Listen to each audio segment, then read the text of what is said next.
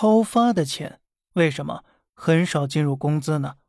如果你开始琢磨这个问题啊，就说明你已经觉醒了，也就知道了为什么任某人那些人总是鼓吹救市，而且还是超发货币救市。超发的钱为什么只有很少进入工资呢？第一个是由发币机制决定的，第二个是执行过程中的不公平。我们先来说说发币机制。超发货币呢，并非直接给钱，而是通过金融系统、债务、网络、工资和消费循环流动进行的。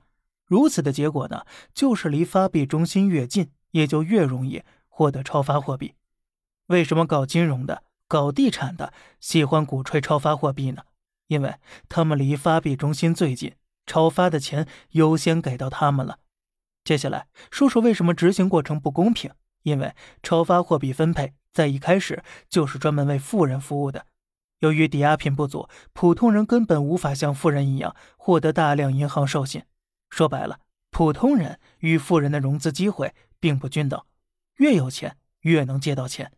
其次呢，金融放水一定会导致通胀的，使生活成本上涨，而打工人的收入很大一部分要用来支出消费，如此一来呢，就会挤压打工人的剩余，使其无法形成资本积累，然后在金融化的财富分配中败下阵来，和货币红利失之交臂了。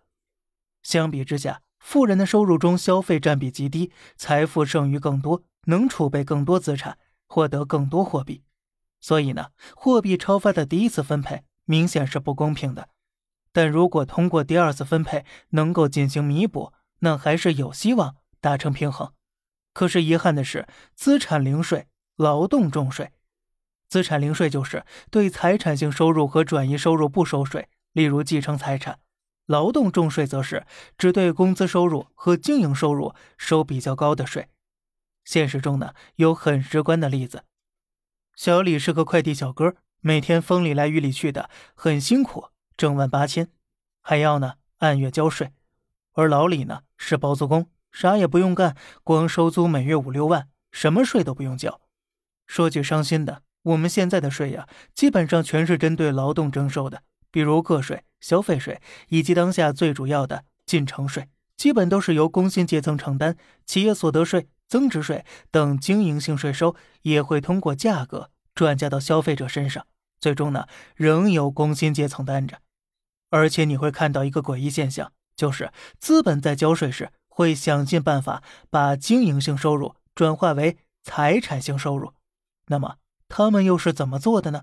咱们下期再聊。好了，这里是小胖侃大山，每天早上七点与你分享一些这世上发生的事儿。观点来自网络，咱们下期再见，拜拜。